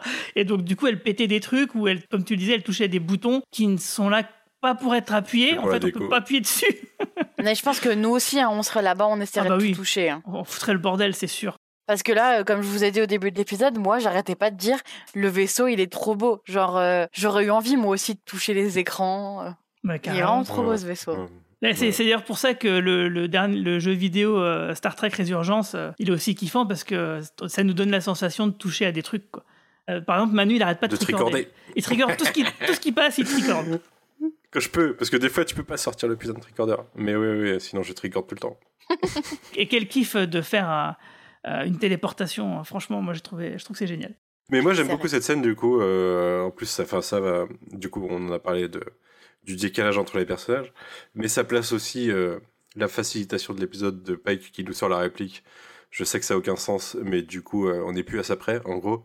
Euh, du coup, euh, allez-y, faites, vos- faites vos duos avec des gens du passé dont vous êtes totalement fanboy, pourquoi pas. On l'a pas trop dit, mais le, le fanboyisme, enfin le fangirlisme de Mariner sur Uhura, c'est-à-dire elle est là depuis 5 secondes, elle dit où est Uhura, quoi. Elle, elle, a, pas le choc de l'évanouissement de Bumler, elle a, l'excitation de, la possibilité qui s'ouvre à elle. Qu'est-ce que je veux dire? Oui, du coup, c'est là que les duos se forment avec facilité et avec le, un, nouveau point. euh, Spock, euh, Spock fait des blagues qui sont drôles en plus, j'ai beaucoup aimé, mais fait des blagues et des sourires, quoi, qui re- renforcent le côté euh, film d'horreur de la part de, de Bumler de ça devrait pas se passer comme ça. Ouais, et puis euh, en plus de ça, euh, encore une fois, ça s'inscrit, comme tu disais, dans l'arc de la saison. Par exemple, Uhura, l'épisode d'avant, euh, justement, Ouais, le point totalement. de l'épisode, c'était qu'elle elle avait beaucoup trop travaillé, elle était trop fatiguée et que ça avait joué contre elle. Et là, justement, on est encore dans, dans ça. Elle est encore en train de trop bosser. Et c'est Mariner qui va lui dire Bon, allez, maintenant, tu fais une pause, ça va aller mieux après. Et effectivement, en faisant une pause, en, buvant donc euh, les orages d'Orion, c'est ça le, cocktail, euh, du coup, bah, en se détendant un peu avec Ortegas, hop, elle va trouver la solution de, sa traduction, qui ne mènera à rien. Ça, ça m'a fait rire quand même. Le fait que, oui, ils font toute une scène là-dessus, mais finalement, ça sert à rien. Ça te dit juste attention, portail temporel, de pas toucher, quoi. Euh, je trouve c'est super drôle, quoi. Et, mais ça sert quand même le personnage de Uhura dans cette saison. Et pareil pour, comme tu disais, hein, Spock et, sa relation avec Chapel, euh, bah, tout ça, c'est voilà, ça s'imbrique euh, super bien. Et là, pour moi, il y a quelque chose euh, d'assez fort. C'est le truc que je disais, un des deux, éléments dont je parlais tout à l'heure, de ça, enfin, ça part pas sans faire de dégâts, quoi. Parce que la relation Spock-Chapel, du coup, dans cet épisode, c'est peut-être l'élément qui va faire que la relation, la relation se, dégrade. Parce que d'un côté, on a euh, un Spock que j'ai beaucoup aimé quand ils ont cette discussion-là. On en reparlera après de la scène où il fait exploser le truc, là. Mais euh, Spock qui dit, euh, enfin, le point de vue de Boimler, c'est je peux, enfin, je peux pas t'influencer. Et du coup, j'ai déjà fait euh, parce que on a besoin de toi dans le futur comme t'étais. Et le point de vue de Spock, c'est en fait, si je change ce que je suis maintenant, c'est déjà tu m'influences, donc c'est pas logique. Ce que je trouve très intéressant, ce, qui veut, dire du point de vue de Spock, c'est presque un dollar. Mais du point de vue de Chapel, elle sait que ça va finir. Et du point de vue de Chapel, elle le vit beaucoup plus mal. Mais surtout parce que là, quand même, l'épisode, il nous suggère, sans nous le dire, que finalement, le voyage temporel euh, de cet épisode bah, fait partie du, déroulement normal, en fait, de, de la trame, quoi. Que... Pour moi, il y a un élément à la fin qui le dit, ouais. Le fait que le- l'origine du portail, de la découverte du portail, n'est pas changée alors que ce qu'on voit s'est changé, ça suggère qu'en fait, euh, Pike a fait, a fait que ça a déroulé euh, normal. Et donc, whatever happened, happened. Exactement. Et d'ailleurs, c'est pour ça que Mariner, elle dit au tout début de l'épisode, ce portail n'a pas euh, eu d'activité depuis 120 ans. Et qu'on peut imaginer que Starfleet les envoie euh, peut-être, possiblement, aller checker les trucs en sachant ce qui va se passer. Ouais, et que, ouais, et que voilà, quoi. probablement. Ouais, ça, on a un paradoxe Ah ouais, temporel, ça pas s'est toujours comme passé ça. comme ça, ouais. C'est un rebrosse. Ouais, exactement. ouais. Bah, En fait, de toute façon, si ça s'est pas euh, passé comme ça, euh, c'est- ça marche plus. hein. Là, tu, tu changes, tu changes une chose, il y a un effet, forcément. Même si Lan euh, dit qu'il le ressentirait pas beaucoup, mais dans le futur, il le ressentirait énormément. Mais ce qui est super culotté, c'est en effet, c'est d'im- d'impliquer justement l'évolution psychologique de Spock là-dedans, avec euh, tout, bah, tout ce dont on a parlé tout à l'heure, le fait qu'on a tous râlé parce que c'est pas notre Spock à nous, et puis c'est finalement cet épisode-là qu'un personnage qui dit mais c'est pas mon Spock à moi, qui fait que ça redevient notre Spock à nous. Et qui vient de Lower Decks, quoi. Ouais, ouais. C'est un personnage de crossover qui, qui, qui entraîne ça, je trouve. Mais ça. d'ailleurs, euh, c'est rigolo parce que moi, euh, en fait, Strange New World, j'avais regardé, euh, je pense, les... le premier épisode et peut-être le deuxième il y a hyper longtemps, ou juste le premier. Bref. Et euh, Spock, il est avec euh, une femme vulcaine. Oui, et c'est ils ont des relations intimes. Et en fait, j'ai arrêté l'épisode à ce moment-là. Et moi aussi, j'ai dit à mon copain, j'ai dit, bah non, c'est pas Spock. Ah, mais ça, c'était canonique, ça. Parce que c'est dans la série originale, il a une. Ouais, il m'a dit ça aussi, mon copain, et j'a- et j'avais quand même du mal. C'est que moi, j'étais pas d'accord du fait qu'il ait des émotions et du coup qu'il puisse tomber amoureux. Donc même moi, je faisais partie des gens qui disaient c'est pas mon Spock à moi, alors que pourtant, j'en ai pas vu beaucoup de Strange New Worlds. Donc euh, je fais partie de ces fans problématiques. Ça y est, je me out en tant que fan problématique. Mais ça, c'est parce que moi, je suis fan de TOS et j'adore Spock dans TOS. D'ailleurs, je me suis fait, je me suis fait une remarque, mais euh, si euh, on a un plan cette saison, Ethan Peck aura joué euh, Spock plus longtemps officiellement que le dernier Boy. C'est vrai? Bah oui, même à partir de 5-6 Punaise. saisons, il aura, il aura couvert quoi. Ah bah t'as non, quand parce même que moins d'épisodes par saison. C'est des saisons plus courtes. Ah, ça se jouera à peu près à égalité, je pense. Entre ça, en, Hmm, ouais, mais après, il faut, ouais, mais il il faudrait qu'il fasse euh, plus de 7-8 films. Ouais, faut faire des films aussi, ouais. Ouais, voilà. Et là, peut-être Oui, après. puis les on- caméos dans Next Gen, mais du coup, ouais, ouais. Non, c'est compliqué en effet, c'est Ça compliqué. se jouera à 2-3 épisodes. Et encore, euh, ça se trouve, Ethan Peck ne sera pas dans tous les épisodes de Strange New Worlds. Parce que tu as bien vu que euh, des fois, bah, il ici ou là, il manque un personnage. et, euh, Donc, ouais, ça sera peut-être égalité. En tout cas, ouais, ce qui est intéressant, comme je disais, c'est le, c'est que leurs efforts ne vont mener nulle part. C'est à la fois de synthétiser du uranium euh, pour Boimler et, et, et Spock, ou Spoimler, donc c'est comme ça qu'il s'appelait, euh, il s'amusait à, à s'appeler euh, en convention Jack Quaid et Ethan Peck euh, avant de faire le crossover. Ou euh, la traduction d'Ouvra, bah, tout ça, ça mène à des impasses. euh, donc le, le portail ne peut pas fonctionner. Du coup, la scène du labo où ça explose. Oui. Le... Il y a le dialogue que j'ai dit avec Spock, mais il y a aussi le, le petit. euh, Je suis très curieux de la notion de chance, de Ah oui. hasard en gros, de, de Spock que j'ai beaucoup aimé. Et derrière le plan où il se. Il fait cache. presque Flash of Two Worlds, où il se, tu sais, quand ça a explosé, on les voit, il y avait, il y a la colonne au milieu et ils se penchent chacun d'une. Ah euh, oui, c'était drôle. J'ai beaucoup aimé ce plan. Ouais, c'est vrai que c'est assez marrant. Et donc, du coup, bah, Boimler est déprimé et euh, bah, comme il l'a déjà dit dans Lower Decks, euh, quand ça va mal, et bah, il va écouter le chant de distorsion euh, euh, du Warp Core. euh, et puis, c'est, je trouve, je trouve c'est sympa. Et du coup, ça va l'amener à avoir une discussion avec Peliac qui va lui donner une C'est là petite que idée. le, c'est là que le cut est super euh, brutal entre la Oui. scène du labo et la scène de ça, parce qu'on, bah, en fait, on finit presque sur le visage de Bumler pour le reprendre dans une autre position, à un autre endroit, et euh, du coup, euh, c'est pas naturel. euh. Ouais, il manque un truc, quoi. Regarde. Je suis Ouais. assez d'accord. Euh, ça aurait été pas mal d'avoir par exemple une scène avec Pike qui demande où ça en est par exemple pour, euh, pour faire passer ça un peu mieux. Et du coup ouais ça lui donne une idée, Euh, il se dit bah de toute façon fuck, Euh, visiblement je retournerai jamais à mon époque, bon bah du coup bah fuck le futur, Euh, bah je vais essayer de, de récupérer les céréales qu'on a échangées avec les Orions parce que si visiblement il y a une, civilisation qui en souffre de ce manque de céréales, donc je vais essayer de rétablir les choses en volant une navette et il tombe bien sûr sur Mariner qui l'attendait là.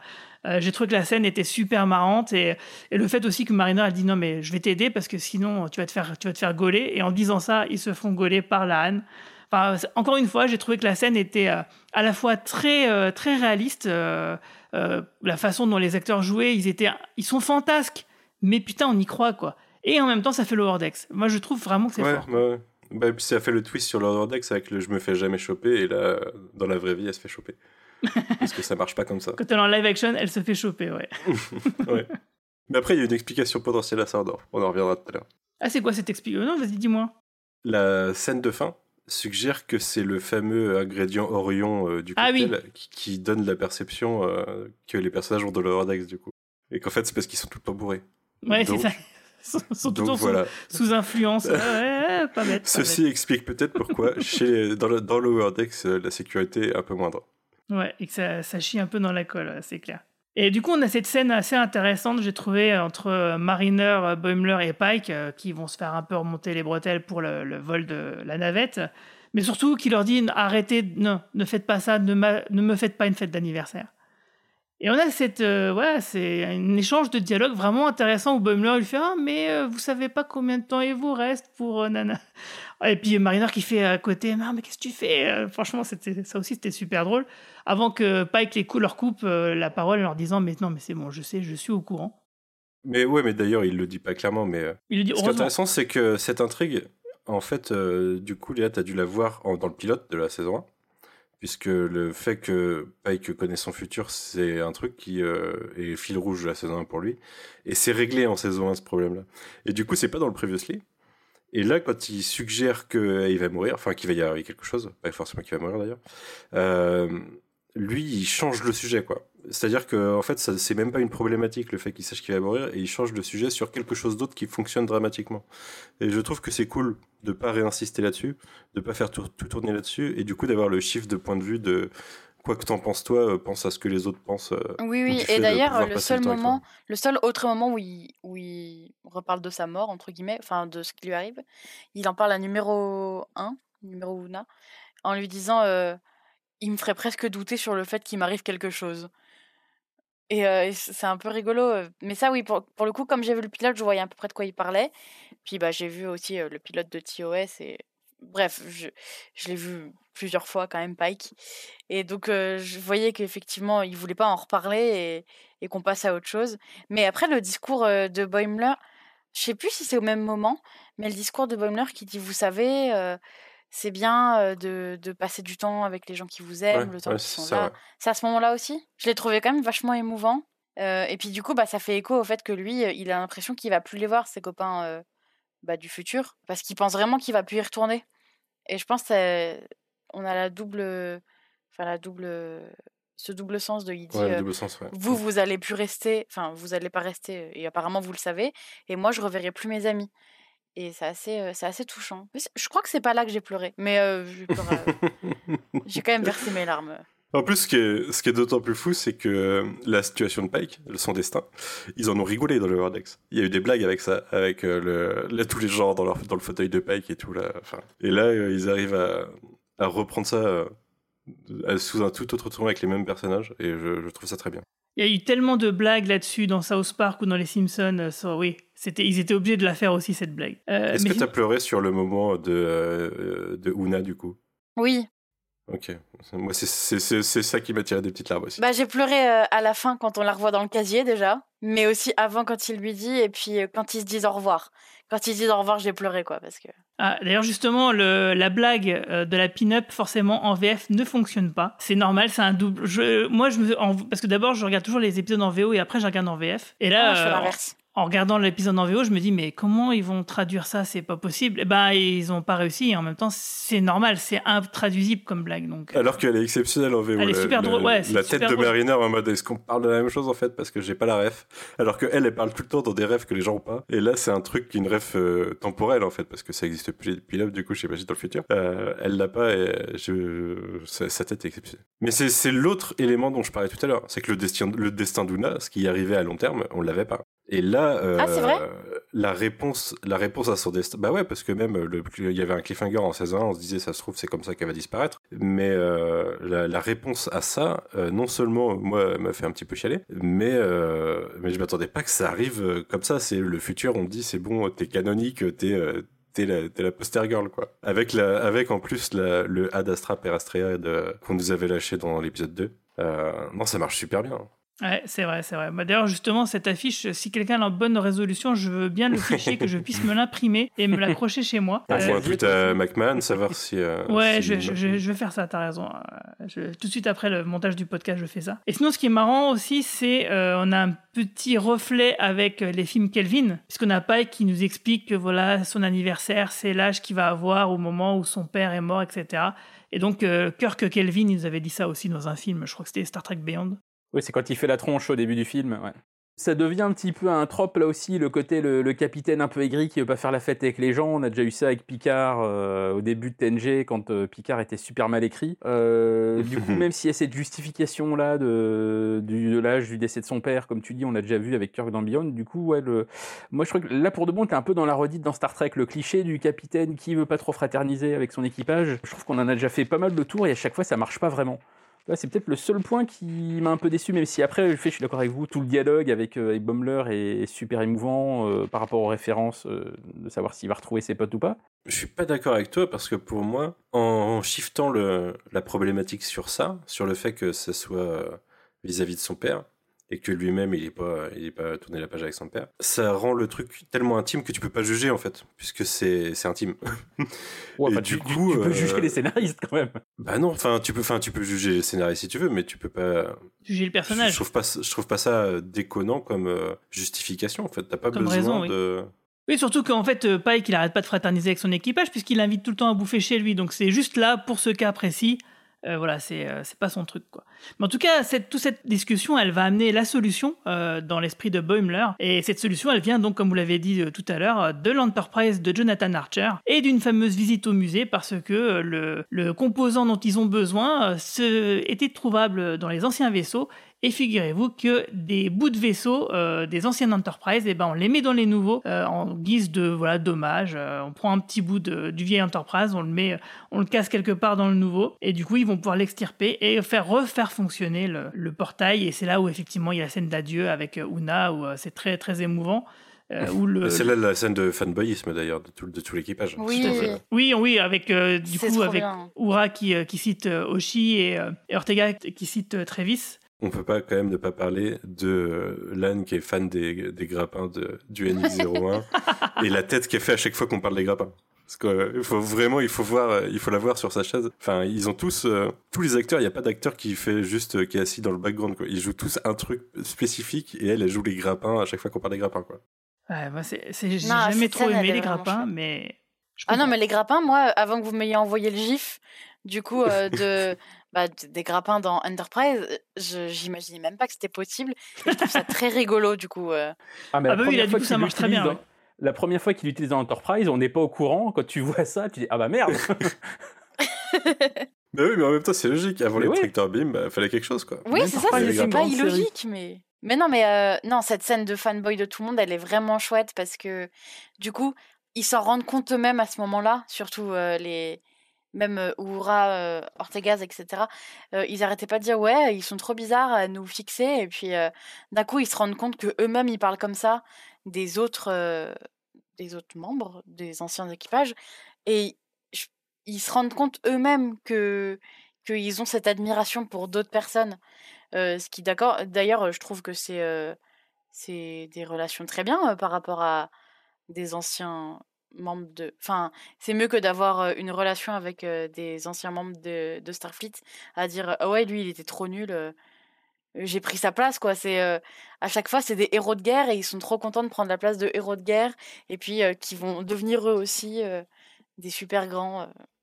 Oui, puis ouais, j'aime bien aussi la, voilà. la motivation aussi de Boimler, enfin la façon dont, il le verbalise en disant que euh, il trouvait au- qu'au début, parce qu'au début de l'épisode, il dit ah j'aimerais bien aller dans cette époque, blablabla, et une fois qu'il y est, il dit ah bah je regrette parce qu'en fait euh, euh, moi l'histoire je voulais en faire partie quoi, je voulais, en gros lui aussi il veut que d'autres personnes derrière lui le citent en héros euh, plus tard quoi, et parce que si jamais ils rentrent pas dans leur époque, ils vont être obligés de rester en ermite et rester en dehors du monde. Et c'est là où Mariner a dit non, mais moi le monde je le veux, euh, donc il n'y a pas moyen que ça arrive.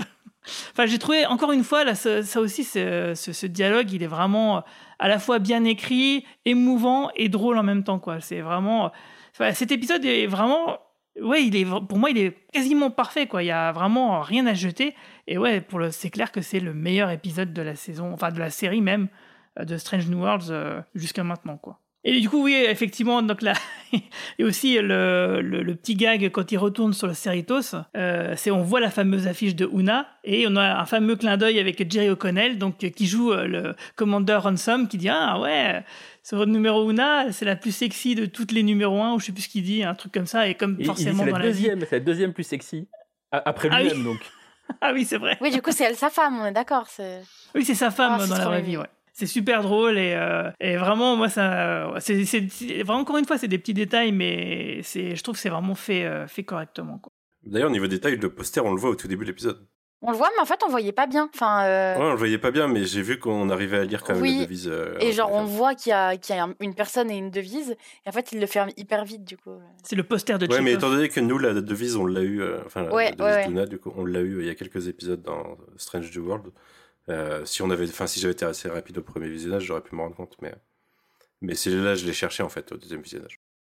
Et du coup, bah, qu'est-ce que vous avez pensé de la dernière scène où on voit l'équipage de Strange New Worlds en animation? Euh, Parce que euh, ils boivent de vrais orages d'Orion et ils ont cette vraie déformation de la réalité qu'a l'équipage de Lower Decks. Donc ça veut dire Ouais, quand ça même m'a que fait marrer quand ils se rendent compte. ça veut dire que Mariner quand même elle drogue tout son équipage quoi, à leur insu. Ouais. oui. Enfin, leur insu, on sait pas. Hein. Ouais, ça ils se sont trouve, peut-être euh, tous conscients du truc, ils sont chauds. hein. Ouais, c'est vrai. Mais, euh, mais en tout cas, a priori, le fait que la fédération euh, ait découvert, enfin, se soit rapproché des Orions à un moment, ça a donné, euh, ça, a donné ça, quoi. L'animation. Un, équi- un équipage d'alcooliques. C'est dommage, on n'aura jamais la justification dans Prodigy de pourquoi ça ressemble à ça, mais. Oh, peut-être, Ah, ils vont bah, peut-être trouver un truc. Oh, ne parlons plus de ça, ça me rend On n'a triste. pas besoin. Non, mais alors justement, un petit aparté. euh, J'ai lu une interview d'un des boss de la Paramount euh, à propos de Star Trek Prodigy et il dit qu'en gros, euh, que euh, l'histoire de Prodigy n'est pas terminée. Voilà, donc en gros, il cherche simplement à la revendre quelque part, mais tant qu'il y aura un, un repreneur qui la- allongera de la thune, il y aura des saisons, quoi. C'est ça qu'il faut comprendre. Ok, cool. Mais par contre, il faut qui va l'acheter. Et en gros, il y a des gens qui, euh, qui analysent ça en disant bah, c'est que la série, elle marche pas. Moi, je pense au contraire, c'est parce qu'elle marche suffisamment qu'elle est potentiellement vendable et qu'elle peut rapporter du fric en dehors de son propre catalogue et de le vendre à un tiers. Donc pour moi, c'est plutôt un signe que la série, elle a des atouts et qu'elle intéresse du monde. Quoi. Donc maintenant, il faut voir les négociations. Est-ce que ça sera sur Netflix? Est-ce que ça sera sur Prime? Est-ce que ça sera sur je sais pas quoi? Je sais pas, mais en tout cas, ça devrait arriver, je pense. Sur Cuisine TV. Ouais, Paramount, ils ont, ils ont coupé euh, du coup leur section animation. euh, J'ai vu au niveau ciné déjà. Ah Ils oui? vont plus produire d'animation. Mais il n'y a pas que Paramount, en fait. Il y a. Oui, Il y en a euh, beaucoup. Netflix, ils ont raté beaucoup. Netflix a aussi, beaucoup ouais. réduit. ouais. mais aussi euh, HBO Max. Ils ont viré toute leur euh, section animation aussi. Ah ouais? Ah, et tout. Ok. Ah bon, d'accord. Enfin bref. Euh, donc, euh, bah, moi j'ai juste eu un. Pour revenir à la scène de, Strange New Worlds en animation, j'ai juste euh, été un petit peu déçu de la façon dont Pike était dessiné.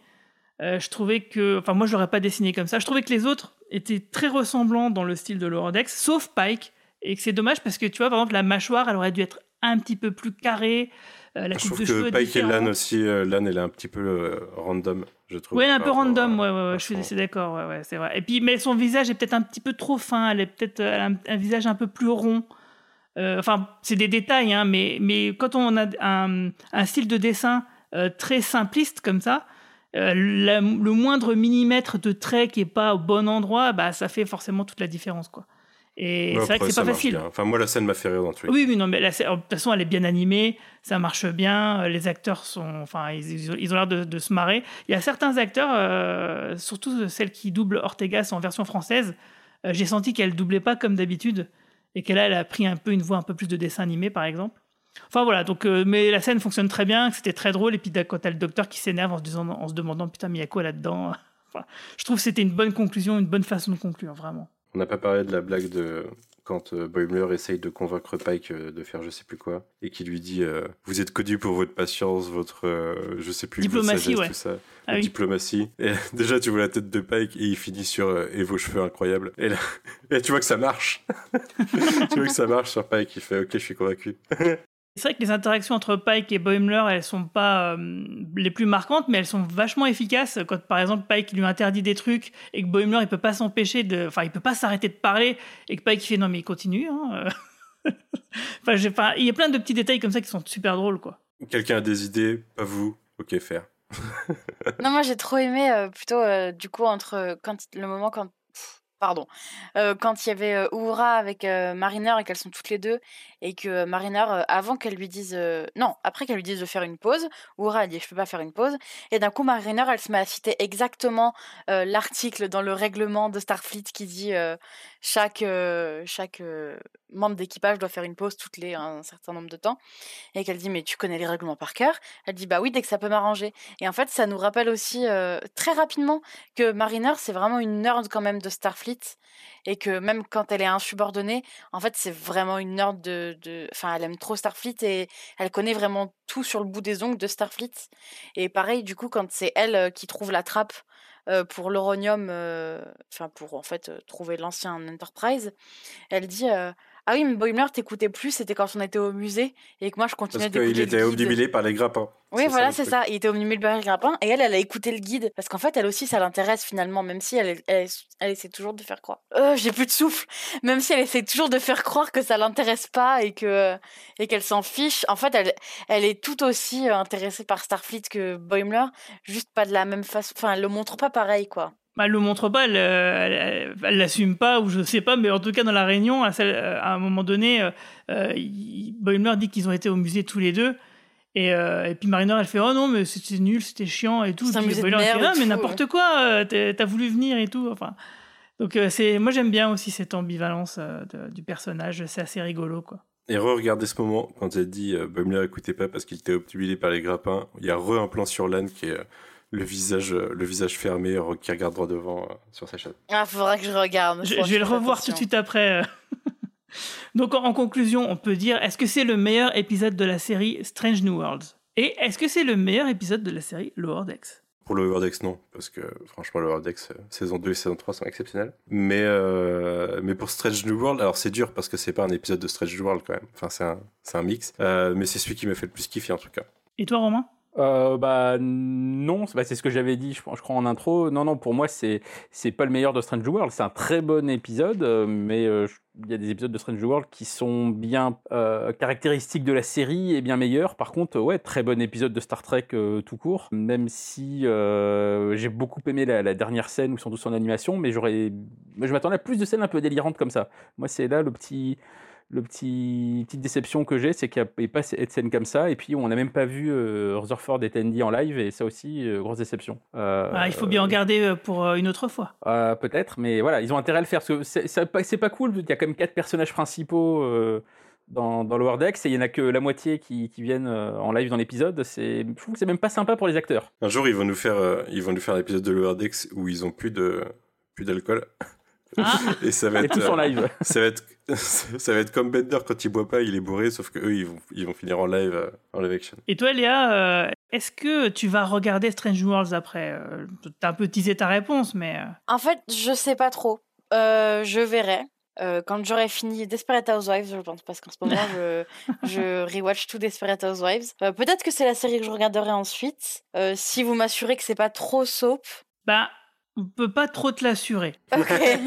Ça, Bah- ça le reste trop parfois quand même. En Voilà. vrai, je verrai. euh, je pense je, regardais, je devrais- regarderai les 4-5 premiers épisodes, puis si j'accroche pas, euh, j'accroche pas. Mais euh, alors, par contre, est-ce que c'est le meilleur épisode de Lower Decks? Non. Mais euh, il était quand même génial. Et d'habitude, quand je- j'attends vraiment quelque chose, et là je l'attendais beaucoup cet épisode crossover, j'avais vraiment très envie de les voir, euh, ces personnages être dans un autre monde. Euh, quand j'attends trop un truc, je me hype trop et après bah, je suis déçue. Et là, j'étais très hypée et j'ai pas du tout été déçue. Donc euh, je suis encore plus ravie euh, de ça, c'est que vraiment euh, c'était vraiment un super épisode de Star Trek en général, ouais, on ressentait bien quand même l'énergie générale de Star Trek que j'aime tant. Et, et voilà, non, j'étais très satisfaite. Et peut-être que je regarderai Strange New World. Ok, et ben si jamais c'est le cas, tu nous en parleras sur le Discord. On est quand même intéressé par, par tes retours.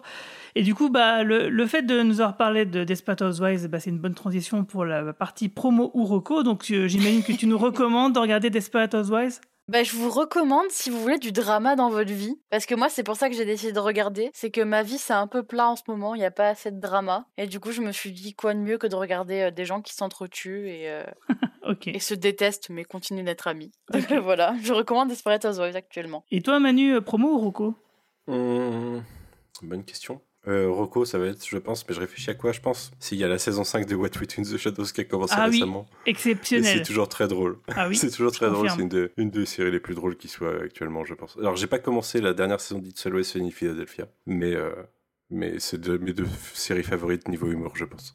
Ok, et toi, Romain? Euh, moi, ça va être une reco et je vais vous recommander Starfleet, mais ça n'a rien à voir avec Star Trek. Euh, Starfleet, c'est le nom d'une chanson euh, enregistrée par Brian May, le guitariste de Queen, il y a 40 ans. Euh, il regardait à la télé britannique une série télé avec son fils. Son fils avait 4 ans à l'époque et il regardait une série que nous en France on connaît sous le nom de Bombery. Euh, si vous connaissez pas, c'est une série qui était produite par Gonagai, Gonagai le créateur de Ah oui. Goldorak, et il a fait une série en marionnette, un peu façon Thunderbirds. Euh, et donc euh, bah, Brian May regardait ça avec son fils dans les années 80. Il trouvait la chanson du générique vachement bien. Et ben il s'est dit bah tiens si j'enregistrais ma propre version de cette chanson là avec mes potes dont Eddie Van Halen. Et donc il sort ça en 83 en vinyle, ça n'a jamais été réédité en CD euh, depuis 40 ans, et ça y est, là il vient de sortir un méga coffret collector dans lequel il y a la chanson euh, remixée, il y a toutes les prises en studio, toutes les différentes prises, on les entend discuter, il y a tous les buffs qu'ils ont fait avec Eddie Van Halen euh, à l'époque, donc voilà, c'est enfin dispo de manière légale et officielle en CD, Starfleet par Brian May. Ok, bon bah super. Bah moi, ma recommandation ou ma promotion, c'est un peu les deux hein, finalement, c'est ma bande dessinée euh, cadran pop euh, Lower Decks, euh, parce que finalement, le procédé employé de euh, je suis fan de personnes qui elles-mêmes sont aussi fans d'autres personnes, bah, c'était un peu ce que j'avais fait parce qu'on s'était un peu projeté. Je nous avais dessiné, nous, membres du cadran pop, dans une aventure avec euh, les Lower Decks euh, bah, de Star Trek euh, Lower Decks, où on enviait, enfin en tout cas mon personnage enviait un peu les missions du Cerritos qui eux-mêmes, bah, les membres du Cerritos, ils enviaient d'autres missions. Donc il y avait un peu cette idée-là. Et donc si vous voulez lire cette bande dessinée qui a été publiée en format papier l'année dernière lors de notre événement au Club de l'Étoile, eh ben, il est disponible, le PDF, entièrement gratuitement en français, mais aussi en anglais. Euh, sur notre site podcast.lecadranpan.fr et si jamais vous cherchez vraiment et que vous savez pas où c'est, bah, vous m'envoyez un petit message sur Discord ou sur Twitter. Euh, je vous enverrai le lien et vous pourrez la lire gratuitement donc. Alors donc, euh, ouf, ça y est. Merci à toutes et tous de nous avoir suivis. N'oubliez pas que si nos podcasts vous plaisent, euh, merci donc de mettre 5 jolies étoiles et sympathiques commentaires sur les applications où vous nous écoutez. Et n'hésitez pas à partager sur les réseaux sociaux parce que c'est ça qui va nous aider à, à développer le podcast. Et que vous pouvez aussi nous retrouver sur notre Discord, notre Twitter, notre Facebook et sur notre site, bien sûr, podcast.lecadranpop.fr. Et sur ce, je vous souhaite à toutes et tous une longue vie et tout plein de prospérité. Salut tout le monde. Salut. Salut, gros bisous. À bientôt, salut.